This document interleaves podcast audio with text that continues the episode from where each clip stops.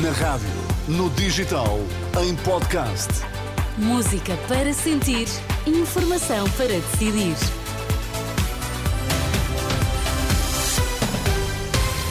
Vamos às notícias. Bom dia, Vítor Mosquito. O que é que temos nos destaques? Bom dia, Teresa. Caso EDP, na audição de Ricardo Salgado em tribunal, durou breves minutos. Depressão Carlota, 600 ocorrências nas últimas horas. Lisboa, região mais afetada. Voltamos à música já a seguir. Para já, a edição das 11 com Vítor Mesquita na Renascença.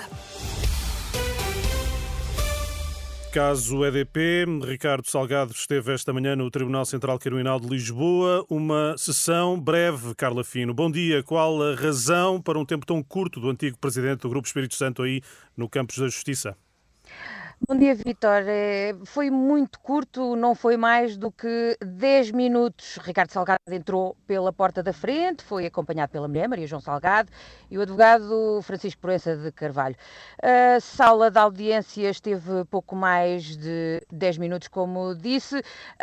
teve que se aproximar porque eu via muito mal, porque a acústica da sala de audiência não é uh, perfeita. A juíza procedeu à identificação do banqueiro, perguntas como o seu seu nome completo, a morada, a data de nascimento e a razão pela qual estava ali presente na audiência. Ricardo Salgado chegou eh, mesmo a reconhecer Manuel Pinho, que, que esteve presente eh, no tribunal. Logo depois, Francisco Proença de Carvalho declarou uh, que o seu constituinte não uh, poderia responder a mais perguntas devido à doença. E assim terminou a presença de Ricardo Salgado em tribunal, que voltou a sair pela porta da frente.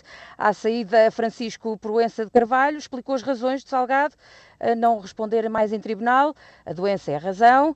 E aos jornalistas diz acreditar na justiça e na sua humanidade. Se a justiça portuguesa continuar a comportar hum, de uma maneira quase indiferente a esta situação, o Estado português será de certeza condenado no Tribunal pelos Direitos Humanos, como foram Estados pouco recomendáveis como a Rússia, entre outros semelhantes. e como eu sou advogado, e como eu sou advogado e estudei certamente nas mesmas uh, universidades de quem julga, uh, sabemos bem os princípios que se aplicam a Portugal e, portanto, eu não tenho dúvidas que mais tarde ou mais cedo a justiça portuguesa será digna da sua história humanista e democrática o advogado Francisco Proença de Carvalho, o advogado de Ricardo Salgado, assim à saída numa curta intervenção em tribunal de Ricardo Salgado, como já disse, foi curto, pouco mais de 10 minutos. A reportagem de Carla Fino no Campos da Justiça, onde nesta manhã esteve o antigo presidente do Grupo Espírito Santo, Ricardo Salgado. O imposto sobre veículos importados pode ser ilegal. É a leitura do Tribunal de Justiça da União Europeia que determina que o desconto na cilindrada e na componente ambiental tem de ser igual para viaturas importadas de outro Estado-membro. No entanto, de acordo com o Jornal Público, a autoridade tributária está a aplicar tabelas distintas, com mais receita para o fisco, situação que o Tribunal Europeu considera ilegal Portugal.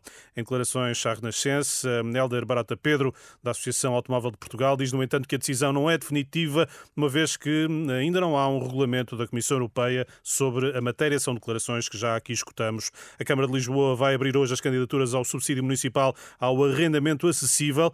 O apoio destina-se a quem gasta 30% do rendimento ou mais com a renda mensal de uma habitação. As candidaturas vão decorrer online na plataforma Habitar Lisboa a partir das 5 da tarde e até até 9 de março passam a ser elegíveis famílias com um rendimento global de 6 mil euros em vez dos atuais 9.870.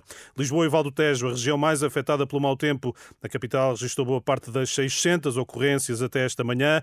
Em declarações à Renascença, o comandante Pedro Araújo, da Proteção Civil, revela que só em Lisboa foram mais de 200 as situações que obrigaram à intervenção dos bombeiros. E é mesmo ao tempo que vamos já a seguir Vítor Mesquita quanto a ti. Voltamos a ouvir-te ao meio-dia. Até, Até já. já.